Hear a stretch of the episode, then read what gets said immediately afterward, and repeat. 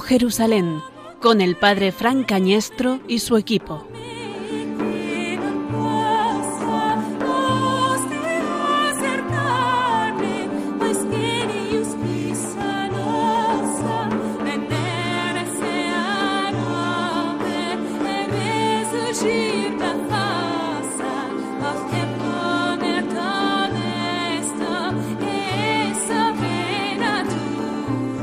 Del Evangelio según San Lucas. Y les dijo, así está escrito, el Mesías padecerá, resucitará de entre los muertos al tercer día, y en su nombre se proclamará la conversión para el perdón de los pecados a todos los pueblos, comenzando por Jerusalén. Vosotros sois testigos de esto. Mirad, yo voy a enviar sobre vosotros la promesa de mi Padre. Vosotros, por vuestra parte, quedaos en la ciudad hasta que os revistáis de la fuerza que viene de lo alto. Y los sacó hasta cerca de Betania, y levantando sus manos los bendijo. Y mientras los bendecía, se separó de ellos, y fue llevado hasta el cielo. Ellos se postraron ante él y se volvieron a Jerusalén con gran alegría y estaban siempre en el templo bendiciendo a Dios.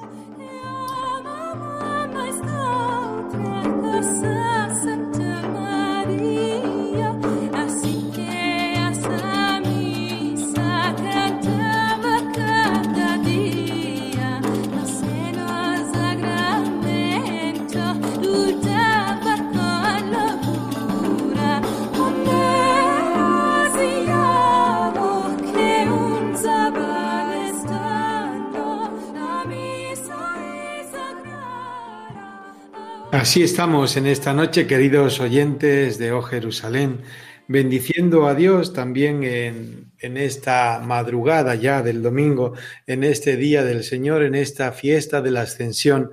Queremos continuar esa bendición de Dios que inician los apóstoles y los discípulos en ese monte Olivetti, en ese lugar de la ascensión, en ese lugar en el que miraban subir a Cristo hacia los cielos, ascender hacia los cielos. Queremos continuar la bendición, la acción de gracias, el anuncio del Evangelio. Queremos también continuar con toda la Iglesia, con todos los discípulos de Cristo de todos los tiempos, la alabanza, porque el Señor ha estado grande con nosotros, el Señor se ha quedado en lo más íntimo de nuestro corazón con la efusión del Espíritu Santo, porque el Señor ha querido hacer morada en nosotros, ha inhabitado en nosotros con el don de su Espíritu, prefigurado ya en esa subida y también nosotros estamos alegres porque sabemos que donde Él nos precede como cabeza, aspiramos también como cuerpo suyo poder llegar. En esta madrugada del domingo queremos bendecir y alabar a Dios en el día, en la fiesta de la ascensión, en el momento en el que Cristo, desde el Padre y con el Padre, intercede por nosotros para que lleguemos también a la gloria de la resurrección y de la vida.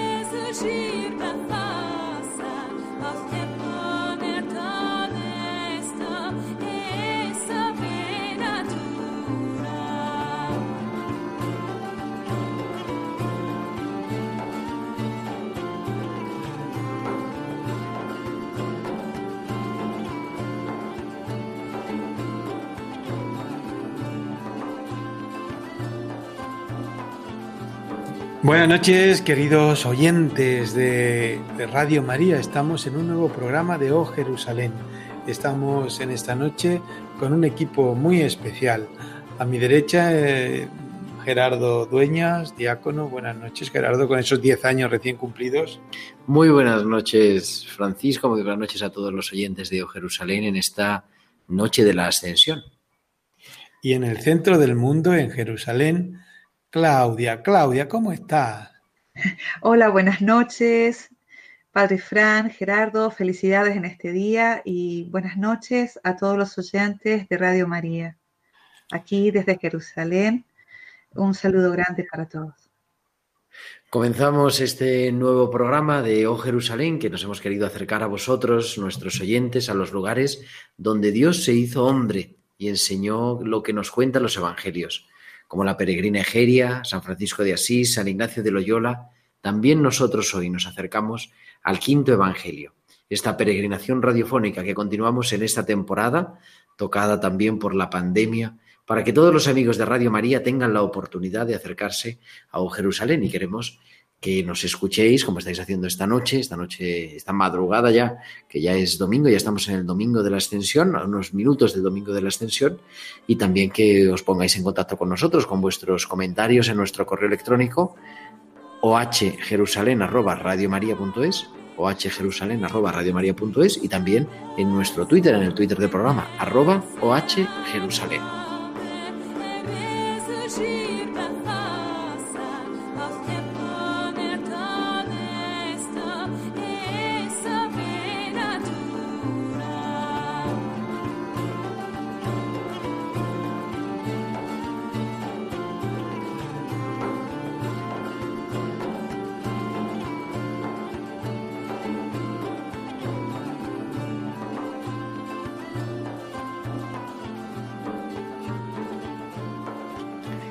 Pues una noche, una madrugada más, estamos aquí con todos vosotros que estáis al otro lado de la radio, al otro lado de internet, siguiéndonos en Oh Jerusalén, esta peregrinación espiritual, esta peregrinación radiofónica. Claudia. Bueno, pues la pues fiesta contarnos, qué bueno, pues, pero contarnos un poquito de cómo está Jerusalén. Pues bueno, Jerusalén está eh, yo creo que estamos todos un poco más contentos porque poco a poco estamos viendo la luz, ¿no? Al final de este túnel. Tenemos la fiesta de nuestros hermanos del Ramadán, tenemos celebraciones de nuestros hermanos judíos también por sus propias fiestas, etcétera. Pero sobre todo nosotros los cristianos hemos vivido toda esta Pascua encerrados, por así decir, pero rezando mucho. Y creo que somos muy conscientes de que esta fiesta de la Ascensión y del Espíritu Santo va a ser muy nuevo para todos nosotros. Nosotros aquí en Jerusalén conservamos la liturgia del día jueves. ¿Os acordáis que en España también se celebraba en día jueves, no? Que había tres días más, que lucían más que el sol, creo que algo así rezaba el refrán. Pues aquí nosotros lo hemos celebrado el jueves. Y mm, aquí en Jerusalén, este lugar que creo que ya, no sé si lo hemos comentado en algún momento, está en lo alto, ¿no? El evangelista Lucas es el que dice que Jesús lleva a los discípulos hasta cerca de Betania y que de regreso, según Hechos de los Apóstoles, dice que ellos caminan lo que les permitía en sábado caminar, ¿no? según las leyes judías, que es un poco más de un kilómetro. Entonces, bueno, para los que no habéis venido o para los que ya habéis estado aquí muy cerquita del Padre Nuestro, pues tenemos una pequeña, ya no es iglesia, lo fue en su momento, ¿no? Ahora ha sido transformado por los musulmanes. Pero bueno, Em, en este lugar nosotros todos los años en Jerusalén se le concedió a, los franciscanos, ¿no? Por el statu quo, pues que en este día todas las confesiones cristianas pudieran celebrar Eucaristía desde el alba hasta el anochecer. Y es una celebración muy bonita porque, bueno, solo los franciscanos pueden celebrar la misa dentro de lo que es, digamos, el imbomón que se llama, ¿no? Lo que ha quedado de una iglesia bizantina que era toda circular cuyos testimonios nos cuentan los peregrinos, como por ejemplo el obispo Arculfo en el año 670, obispo de Francia. Bueno, pues todos los cristianos pueden celebrar de todas las confesiones, eh, ortodoxa, Rusia, Armenia, pueden celebrar allí la fiesta de la ascensión en lo que es el patio circular. Es decir, cuando uno entra a este, a este espacio, tenemos, ¿verdad? Esta, esta iglesia de base octogonal que fue para nosotros, de alrededor todo está al aire libre, como era en un principio. Pues allí se levantan como tiendas y cada confesión celebra su propia eh, celebración, Eucaristía, cánticos, oraciones, y durante todo el día con un sol y un calor impresionante, se celebra ya, digamos, el último momento de la presencia física de Jesús en nuestra tierra. Esto ha sido distinto este año. Solamente les permitieron a una celebración a las 9.30 de la mañana con muy poca gente y sí que permitieron algunas visitas esporádicas. Esperemos que el año que viene, ya cuando todo esto haya pasado, pues tengamos nuevamente la celebración que nosotros tenemos todos los años aquí en Jerusalén. ¿Tuviste la ocasión de poder participar físicamente o no? Sí, yo fui a la misa de las nueve y media y bueno, fue algo muy bueno, muy distinto de como ha sido todos los años, pero por lo menos, porque claro, como a estos, a estos santuarios que no se abren todavía, de alguna manera, sutilmente o solapadamente, hemos estado yendo en algún momento, ¿no? Por así decir. Siempre han estado como las puertas entreabiertas y excepto el Santo Sepulcro, que ha estado súper cerrado, que ahí no había manera de entrar, pues sí, hemos tenido una misa sobria y hemos ido, hemos bajado muy distinto, ¿no? De lo que ha sido todos estos años. Pero bueno, por lo menos, como digo, hemos tenido la presencia y el recuerdo de una manera, mm, que ya lo he dicho, sobria, pero bueno, yo creo que, que a partir del domingo que me han dado noticias de que se abrirá el Santo Sepulcro, pues bueno, yo creo que Jerusalén poquito a poco irá sintiendo ¿no? el rumor de los peregrinos, este canto de, todos aquellos vendedores no musulmanes a los que nosotros estamos acostumbrados. Yo creo que Jerusalén extraña a sus peregrinos, como siempre. Jerusalén siempre ha sido este centro de atracción para todos aquellos que eh, querían venir a, proclamar su fe, ¿no? Hoy en día a lo mejor la gente viene a buscar la fe, pero Jerusalén generosa desde sus piedras, desde sus cielos, desde su naturaleza y desde su historia, ¿no? Está esperando a todos aquellos peregrinos que quieran venir a compartir su fe con nosotros.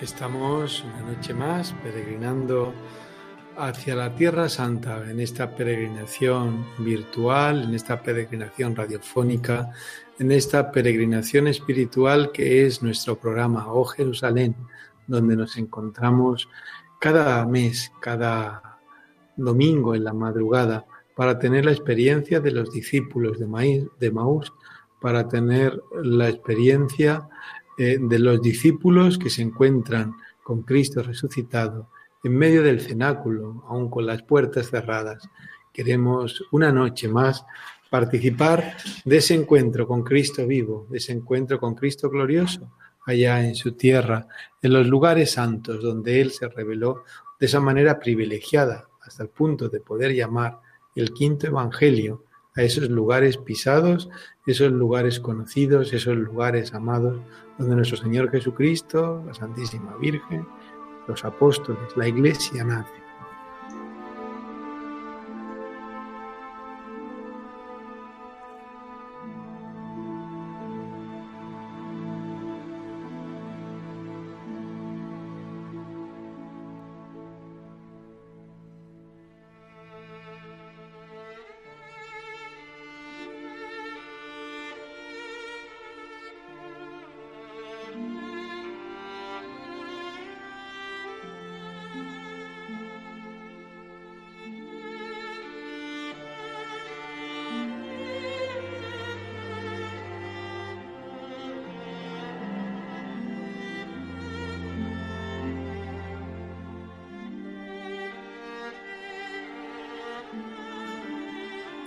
Y esta noche en concreto, Gerardo, estamos celebrando la ascensión.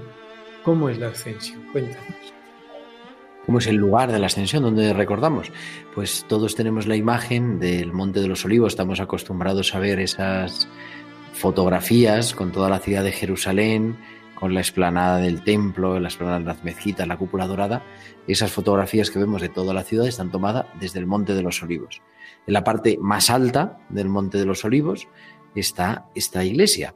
Se va subiendo, se puede subir por diferentes caminos, por un lado o por otro, por los barrios árabes, donde está el hospital también, o llegando por el otro lado, es donde está la Casa Santiago, la casa de la Conferencia Episcopal, que está camino de Betfagé. Está, la capilla de la Ascensión está a unos 600 metros.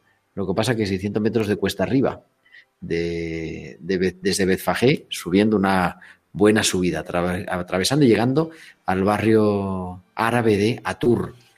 Allí encontramos, aparte de una grandísima eh, bandera de Israel, en la cumbre del Monte de los Olivos, con un pilar tremendo. Al lado está la iglesia del Paternoster, el monasterio de las Carmelitas del Paternoster, donde recogen la tradición, el Padre Nuestro, y además hay inscripciones del Padre Nuestro en un montón de idiomas.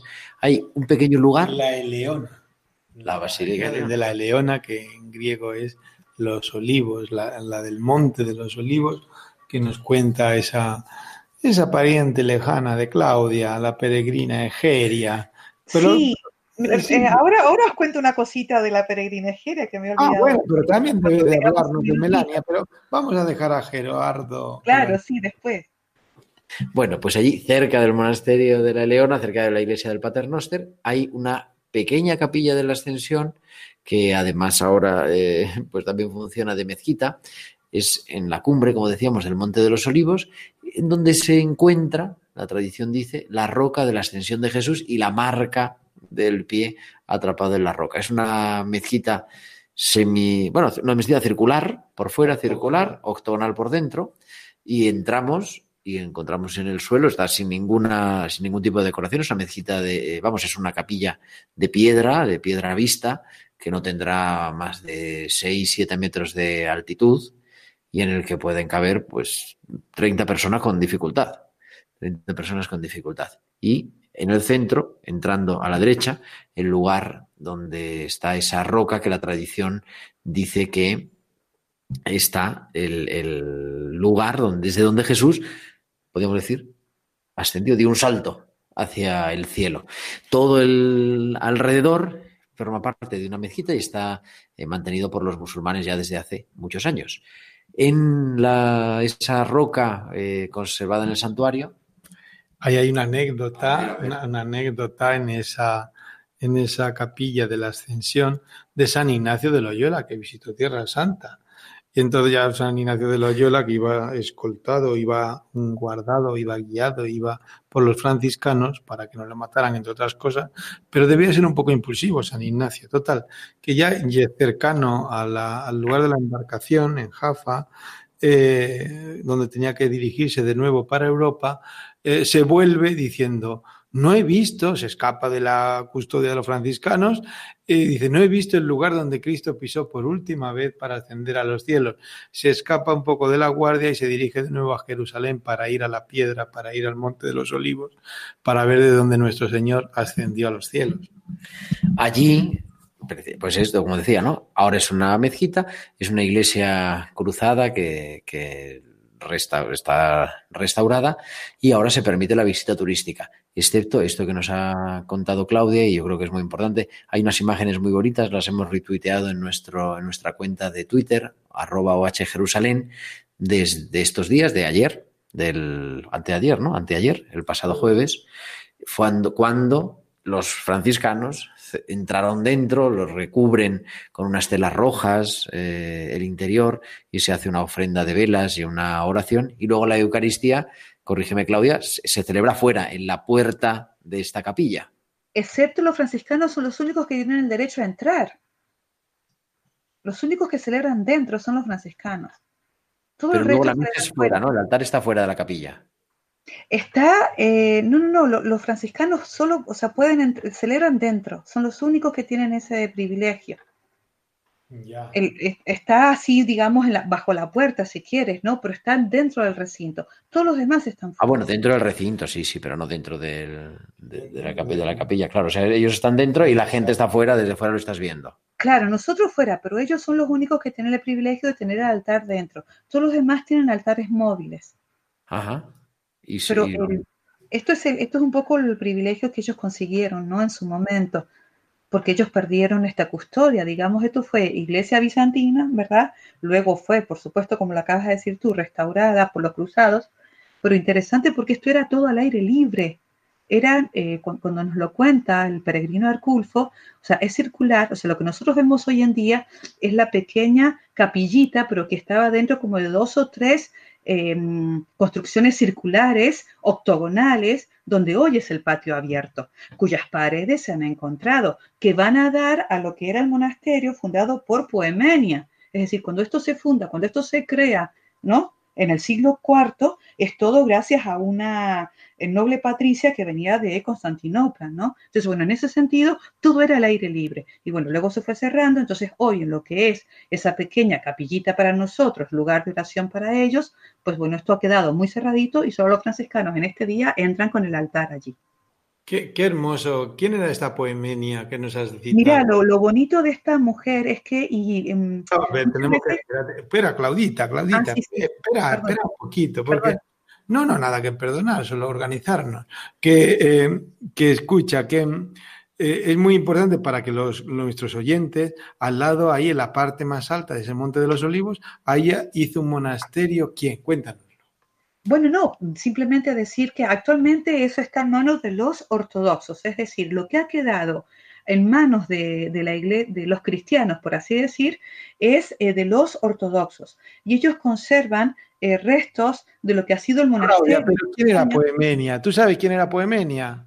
Poemenia, no lo sé, solo sé que venía de Constantinopla y que fundó una patricia noble y que fundaron un monasterio de mujeres. Sí, ahí, ahí, también se retiró una famosa artista a hacer penitencia por sus años también, sí, vivieron mucha gente, eh, muchas eh, personas querían contemplar y vivir pues de esa elevación que Cristo hizo sobre nosotros. Pues muy bien, sigue, sigue, Claudia, perdóname. No, no, solo quería decir que nosotros en Jerusalén normalmente tenemos, eh, de un lugar tenemos dos tradiciones, ¿no? Porque nosotros compartimos la fe cristiana con nuestros hermanos ortodoxos, que desde el año 1000 nos hemos separado por cuestiones teológicas, ¿no? Pero compartimos muchísimos elementos de fe, como por ejemplo la devoción a la Virgen, etcétera, etcétera. Pero bueno, cerca de aquí, muy cerquita, como recién nos estaba recordando Gerardo, ¿verdad? Porque estamos en la parte más alta del Monte de los Olivos. Si continuamos por esa carretera recto, ¿verdad? Encontramos a Bertajé. Pero como si no fuéramos a Bertajé, si tomamos camino hacia la izquierda, nosotros tenemos la famosa iglesia de la Ascensión rusa, donde ellos tienen memoria que el cuerpo, cabeza de Juan Bautista, antes, por ejemplo, de, llevárselo a Samaria, donde creen que está, eh, pasó por allí. Es decir, nosotros tenemos aquí en, esta zona de la ascensión, debió ser por este lugar, por el recuerdo que también nos lo presenta Egeria. Egeria, esta gran peregrina nuestra, ¿verdad? Y quien yo también tanto admiro y quiero, pues la, la ventaja de Egeria, que ella nos hablaba de la liturgia. Y los cristianos entonces solían subir a este, a este lugar en todo este tiempo, de Semana Santa, Resurrección, hasta Pentecostés. Es decir, que era un lugar donde se realizaba la liturgia, donde se rezaba, donde se leía el texto correspondiente, donde se realizaban las oraciones de intercesión correspondientes. El monasterio no tengo certeza cuándo dejó de ser eh, usado como tal, pero las ruinas actualmente están, la, la conservan nuestros hermanos ortodoxos. No sé, Fran, si tú querías comentar algo de, alguien que había venido a rezar allí. No, nos comentaba de gente que sea, personas que se han retirado alrededor, el monasterio ortodoxo también, bueno, el monasterio católico de, las Carmelitas que está Las Carmelitas fueron mandadas a traer, por así decir, ¿no? por, un, por Napoleón Bonaparte, ¿no? O sea, pero bueno, conservando que, eh, exacto, como respetando estos lugares como lugares de oración y de contemplación. Bueno, ¿y tú normalmente con las peregrinaciones sueles entrar al lugar de la ascensión o lo explicas desde fuera?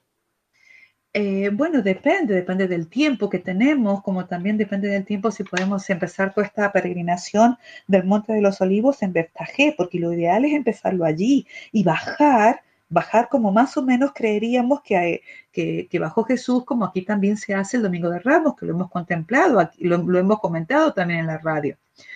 Eh, el problema eh, es la, custodia que, nuestros hermanos musulmanes tienen allí, ¿no?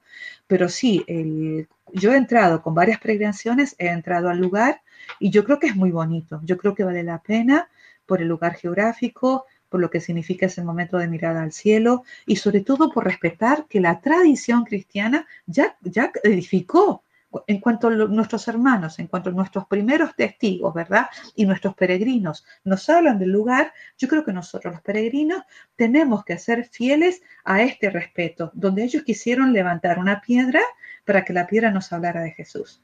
Yo creo que hay que entrar.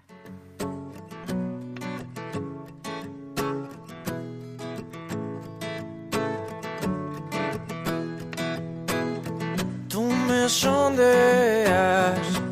me conoces, dime a dónde, dime a dónde iré.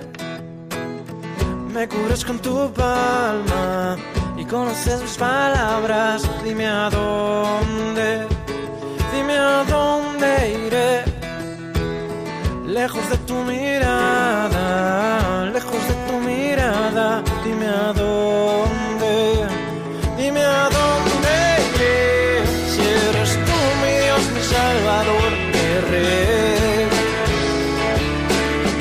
creador del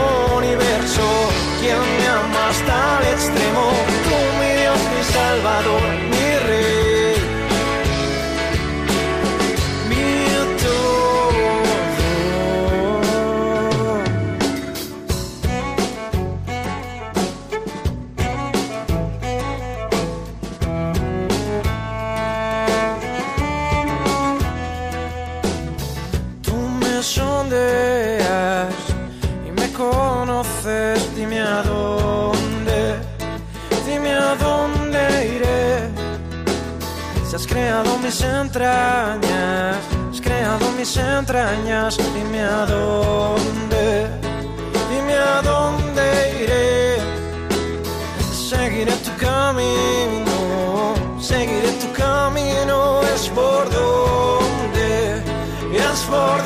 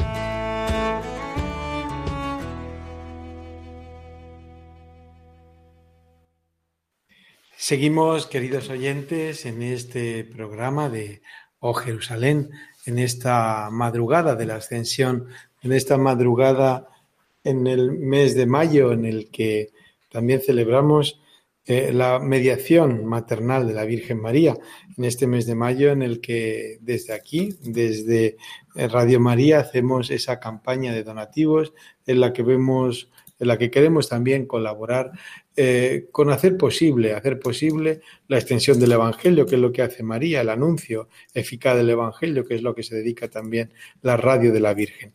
Pues gracias a todos los que nos acompañáis en esta peregrinación radiofónica, en esta peregrinación de la noche, en esta peregrinación del domingo, en esta peregrinación de mayo, en esta peregrinación de la ascensión. Eh, esta noche nos acompaña Claudia desde Jerusalén y Gerardo desde Madrid y el que les habla, el padre Fran Cañestro, eh, director de, este programa. Y queremos, queremos en esta noche, además de, contar cómo en lo alto del monte como si fuera un faro de vigía, está la capilla de la ascensión, cuando se ve el skyline de, la, de, de Jerusalén, visto desde, desde la ciudad. Uno de los puntos que siempre destaca es el monte de la ascensión. La ascensión desde donde Cristo suba a los cielos, pero además de un lugar, es un hecho, es un hecho teológico, es un hecho de fe, es un dato de fe. Yo a veces digo que ascensión y resurrección son como dos escenas o dos actos de una misma obra o dos partes de una misma obra.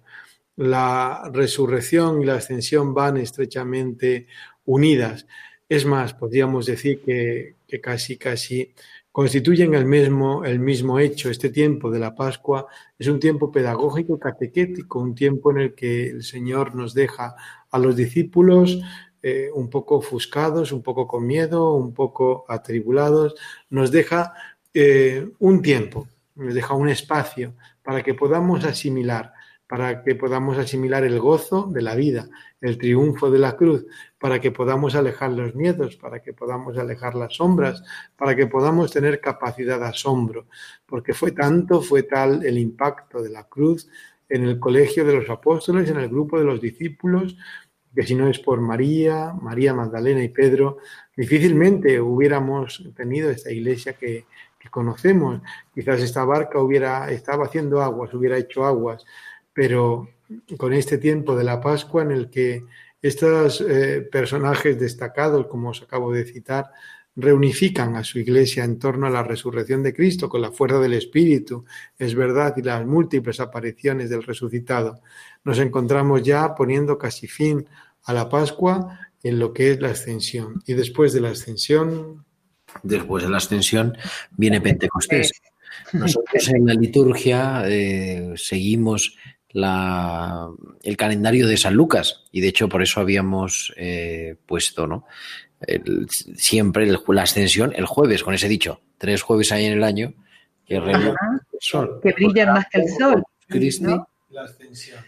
Y porque dice el Evangelio, el que hemos escuchado, que nos ha leído Claudia al principio del programa, que a los 40 días, después de que Jesús estuvo 40 días apareciéndose a sus discípulos, los sacó a las afueras de Betania y desde allí se, ascendió al cielo. Y el día de Pentecostés, que era a los 50 días de la Pascua, eso es lo que significa Pentecostés. Pente, pent, 5, costos, multiplicar por 10, es la, en, en griego es los 50 días de la Pascua y a los 50 días de la Pascua la- los judíos celebran la fiesta de Pentecostés, la fiesta de, las, de las espigas. ¿Qué, sucede? Nosotros le hemos adaptado esto a la liturgia. Por lo tanto, si hemos celebrado la resurrección, el domingo de Pascua, a los 40 días, es decir, el jueves pasado, el jueves día 21 de mayo, es el día 40, es cuando se celebra tradicionalmente. En muchos lugares del mundo, entre ellos en España, como el jueves no es festivo, la iglesia traslada esa fiesta al domingo posterior, es decir, a hoy, mañana, esta tarde y mañana durante todo el día, el día de la ascensión. Seguimos el día de la ascensión, pero siempre nos recuerda, no nos quedamos 10 días sin presencia de Dios, porque en realidad es en el mismo instante la ascensión, la resurrección, la ascensión, Pentecostés, es en el mismo instante. Juan así lo sitúa, ¿no? El mismo día de, de Pentecostés, el mismo día de la resurrección es Pentecostés. Se pareció a los discípulos y les dijo, recibid el Espíritu Santo. Nosotros pedagógicamente utilizamos este calendario que nos ofrece el evangelista San Lucas, día de la resurrección, la Pascua, a los 40 días el día de la ascensión y a los 50, o sea, el domingo de la semana que viene, la Pentecostés, la cincuentena, que es cuando culmina el tiempo de Pascua. Jesús no asciende a los cielos para desentenderse. Es lo que nos ha ido preparando durante toda esta semana la liturgia, la lectura del Evangelio. Conviene que yo me vaya para que cuando yo me vaya os envíe el Espíritu Santo Consolador. Y ahora que mencionas eso, Gerardo, ¿no? La venida del Espíritu Santo, eh, conectando de nuevo con estos lugares, eh, mira, este, nosotros tenemos el lugar del Padre Nuestro, que lo es, ¿no? Eh, el lugar donde seguramente el Señor en- enseñó a rezar. Pero algo muy interesante, y es que después de Pentecostés, ¿verdad? Cuando la iglesia, solemos decirlo, se pone en marcha, y el Espíritu Santo también, según San Juan, eh, recordará a los discípulos todo lo que el Señor quiere enseñar. A ver, según algunos peregrinos, y esto también es bonito que nosotros lo sepamos, los apóstoles se reunían en el lugar donde Jesús les enseñó a rezar el Padre Nuestro y dicen, dicen los peregrinos, que era el lugar en que los apóstoles comenzaron a pensar lo que tendría que ser luego el credo, el credo apostólico. Es decir, las verdades fundamentales de lo que luego para nosotros va a ser doctrina de fe, que nosotros tenemos dos, ¿verdad? O sea, bueno, por así decir, que los recitamos en la iglesia, pero que los proclamamos en la iglesia, pero que además del Padre Nuestro, este lugar fue el lugar de reunión posterior cuando había que no solo vivir la fe, que ya es mucho, sino comenzar a pensarla. Como nos decía recién el Padre Fran, ¿no? La iglesia nos ha ido acompañando eh, para vivir este tiempo y yo creo que todos los que tenemos la, oportunidad de leer el oficio de lecturas, todos los padres ¿no? de la iglesia, hoy San Agustín, por ejemplo, hemos estado acompañados por este proceso de esperar el ya, pero todavía no, ¿no? Este Pedro que trabaja, este Juan que contempla, esta iglesia que sabe que está aquí, esta iglesia que peregrina, junto con esta iglesia celeste que ya tiene todos los dones del Espíritu Santo.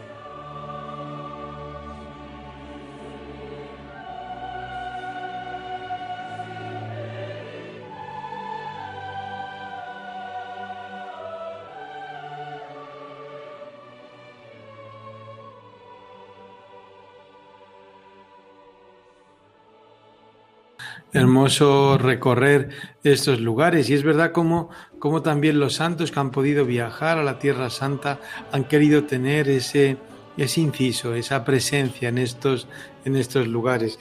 Egeria nos lo describe, nos lo describe también, luego tú lo has dicho, el peregrino del siglo VII, creo recordar, Arnulfo. Arnulfo. Obispo de, Francia, sí. Este, sí, sí, sí, sí. Hay, hay dos tradiciones de la ascensión, no obstante, la escritura en el Evangelio y en los Hechos. Cada uno lo pone un poco distinto y quizás en la misma zona. ¿Cómo sabes tú algo de eso, Claudia?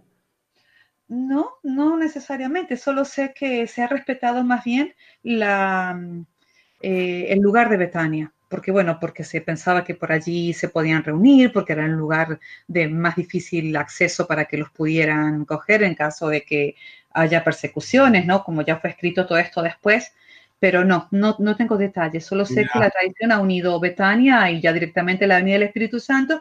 Lo que pasa es que luego, claro, ellos eh, está claro que tienen que volver a Jerusalén para quedarse rezando allí, en el lugar donde la sala de la última cena, que es verdad lo que nosotros conocemos como el cenáculo, donde estarían rezando, esperando el Espíritu Santo. Porque claro, la, la Avenida del Espíritu Santo ya se da aquí en el centro, en la ciudad. Precioso, precioso lugar, precioso lugar de donde contemplamos también eh, Jerusalén y de donde contemplamos también nuestra fe. Y avanzando un poco, avanzando un poco en lo que fue eh, la centralidad, la centralidad del sepulcro, del Santo Sepulcro, de la tumba vacía, que se convierte en la iglesia eh, madre de, la cristiandad después de que llegase pues la, madre, Santa Elena, la madre de Constantino, y viese la dureza también de los, de los eh, judeocristianos que habitaban en el cenáculo, se construye el Santo Sepulcro, que nosotros lo llamamos así, o la anástasis, como llaman los ortodoxos, mm, con todos sus avatares históricos, y se convierte en esa iglesia madre, esa iglesia de referencia. Todavía cerrado desde el 24 de marzo, ¿no, Claudia? cerrado, eh, muchas veces nos hemos acercado alguna vez cuando cada uno ha podido, porque no podíamos caminar ni siquiera entre dos, y bueno, nos hemos acercado a mirar y a rezar desde la puerta. Siempre ha habido alguien pegadito a la puerta en algún momentito, ¿no? Como, como poniendo la oreja, poniendo el oído ahí a través de la puerta eh, esperando, no sé, como estar, queriendo estar cerca.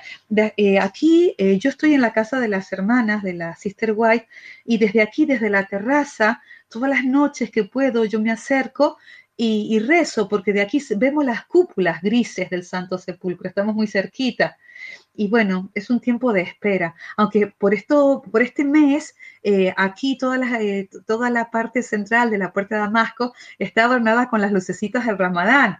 Ya ves, nosotros compartimos todas las alegrías, el Ramadán, el Santo Sepulcro y nuestros hermanos judíos, pero, pero sí que estamos como en expectativa desde este silencio, esperando, porque nos hemos dirigido con la mirada y el corazón a este santo lugar del Calvario y el, y el lugar de la Santa Resurrección. Porque hay que decir que, que realmente asombra y, nos produce un profundo respeto a los que estamos aquí, ¿no? Cada vez que vamos al Santo Sepulcro, subimos al Calvario y, aunque está el bullicio de la gente y el nervio por poder tocar las piedras, hay un gran silencio al lugar. Es decir, el Santo Sepulcro también, ¿verdad? Pero este Calvario, cuando tú subes y tenemos esta imagen de la dolorosa, que luego, por cierto, hay otra imagen también en tres dimensiones, también donada por la Iglesia de España, en donde en el Via Crucis nosotros rezamos cuando la Virgen María recibe el cuerpo de Jesús que se baja, ¿no? Son las últimas cuatro estaciones que se rezan ahí del Via Crucis. Pues bueno, en realidad, yo creo que todos estamos esperando estos momentos de poder ir al Calvario y luego, claro, pasamos así por la piedra de la unción un poquito más rápido tal vez, ¿no? Pero sí que son dos momentos impresionantes el Calvario, ese profundo respeto, instante, ¿verdad?, de la historia de la humanidad antes y después, para luego bajar al Santo Sepulcro donde, donde no está, donde no está el cuerpo de Jesús.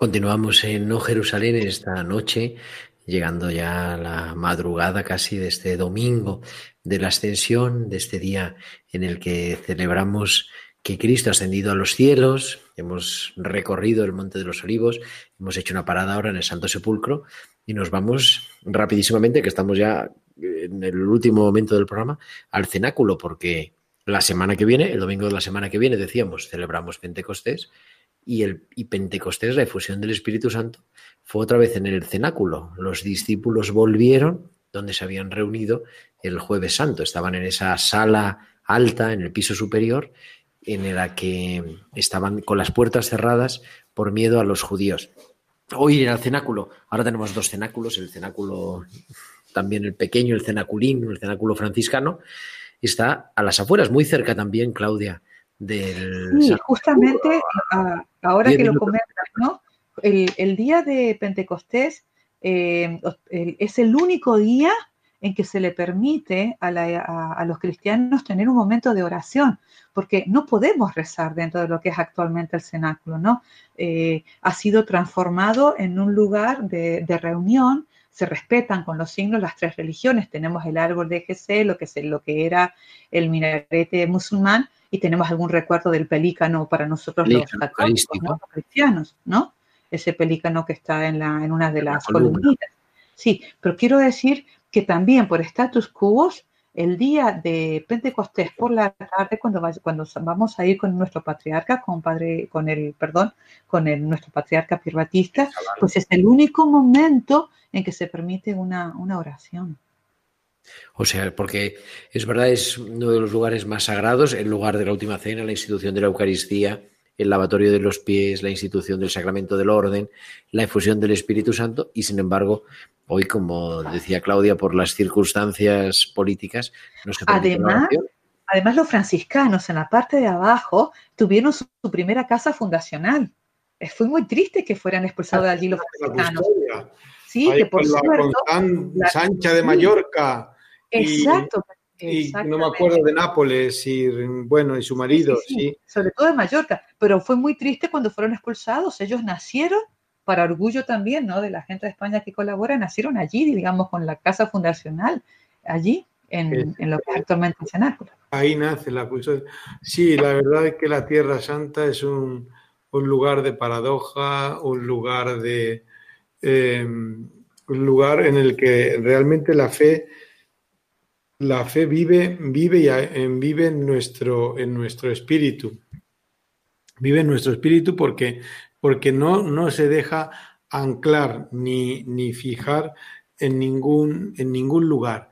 Los lugares donde la iglesia nace, lo que es el Calvario, lo que es el, el sepulcro, tantas veces ha estado ajeno y en otras manos, ahora el cenáculo, ahora la capilla de la ascensión, tantos lugares han sido, han sido como quitados o expropiados o enajenados o puestos a otra disposición que siempre nos interpela, que siempre nos... Eh, ¿Verdad? Sí, gracias a Dios por lo menos tenemos, tenemos algo de presencia, es, de valorar inmensamente la presencia de los franciscanos con más de 800 años de custodia, es, es también de valorar y agradecer cuando Pablo VI, ¿verdad? En el año 1964, desde Nazaret hace ese llamado a todas las comunidades religiosas, a todas aquellas personas que pudieran venir a vivir a Jerusalén para que los lugares santos no se convirtieran en un museo y pudieran ser también piedras vivas de nuestros hermanos cristianos aquí, que son una minoría, claro está, y los peregrinos. predicó, con el ejemplo, predicando y decía, ¿no? Que el artículo famoso Pedro vuelve a casa después de 1900 años volvía Pedro. El volvía. papa que entró por la puerta de Damasco con honores reales, es decir, en aquel momento, antes de, que estallaran tantos problemas ¿verdad? de guerra, el, Papa Pablo VI entró, se, se, conservan las fotografías, bueno, es decir, fue realmente recibido con, como, como un, jefe de Estado que, que, lo es, ¿no? Pero sobre todo un padre, padre de la fe, yo creo, ¿ah? y que pudo entrar por la puerta de Damasco, que es tan emblemática para nosotras, para nosotros, ¿no? Sí, sí, sí, es así. Al lado de la casa de las Sister White.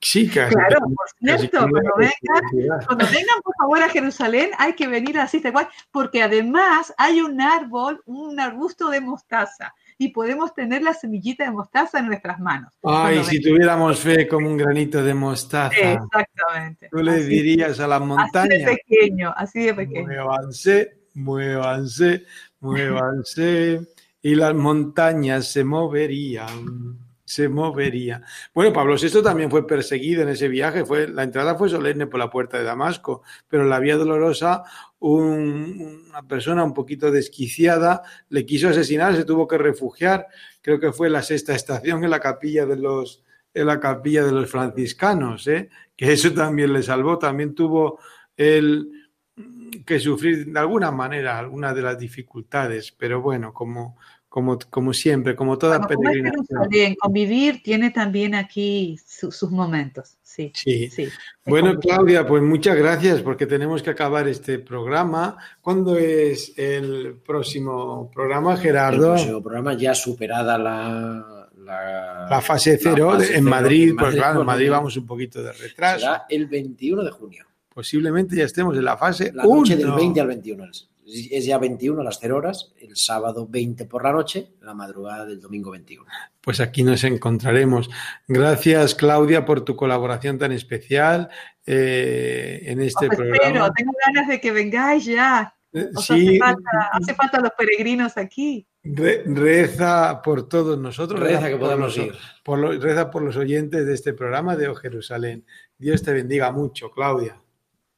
A vosotros. Adiós. Y Gerardo, felicidades por esos 10 años de diaconado, por esos 10 años eh, de entrega. Ya mismo eres todo un niñito. Ya mismo Ya casi, ya ¿Verdad? Voy a hacer la primera comunión de, de ordenación. Pero bueno, 10 años la verdad que suenan mucho, pero, pero tampoco es tanto comparado con la inmensidad del océano, con los que cumplen 50, sobre todo. Y nada, nos vemos, eso, el- el- nos escuchamos el día 21, nos vemos, nos vemos en nuestro canal en YouTube, en María TV.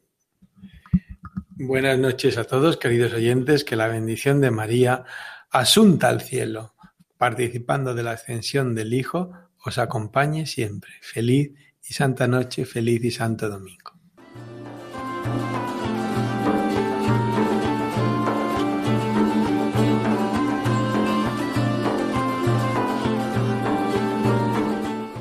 Han escuchado Oh Jerusalén con el padre Frank Cañestro y su equipo.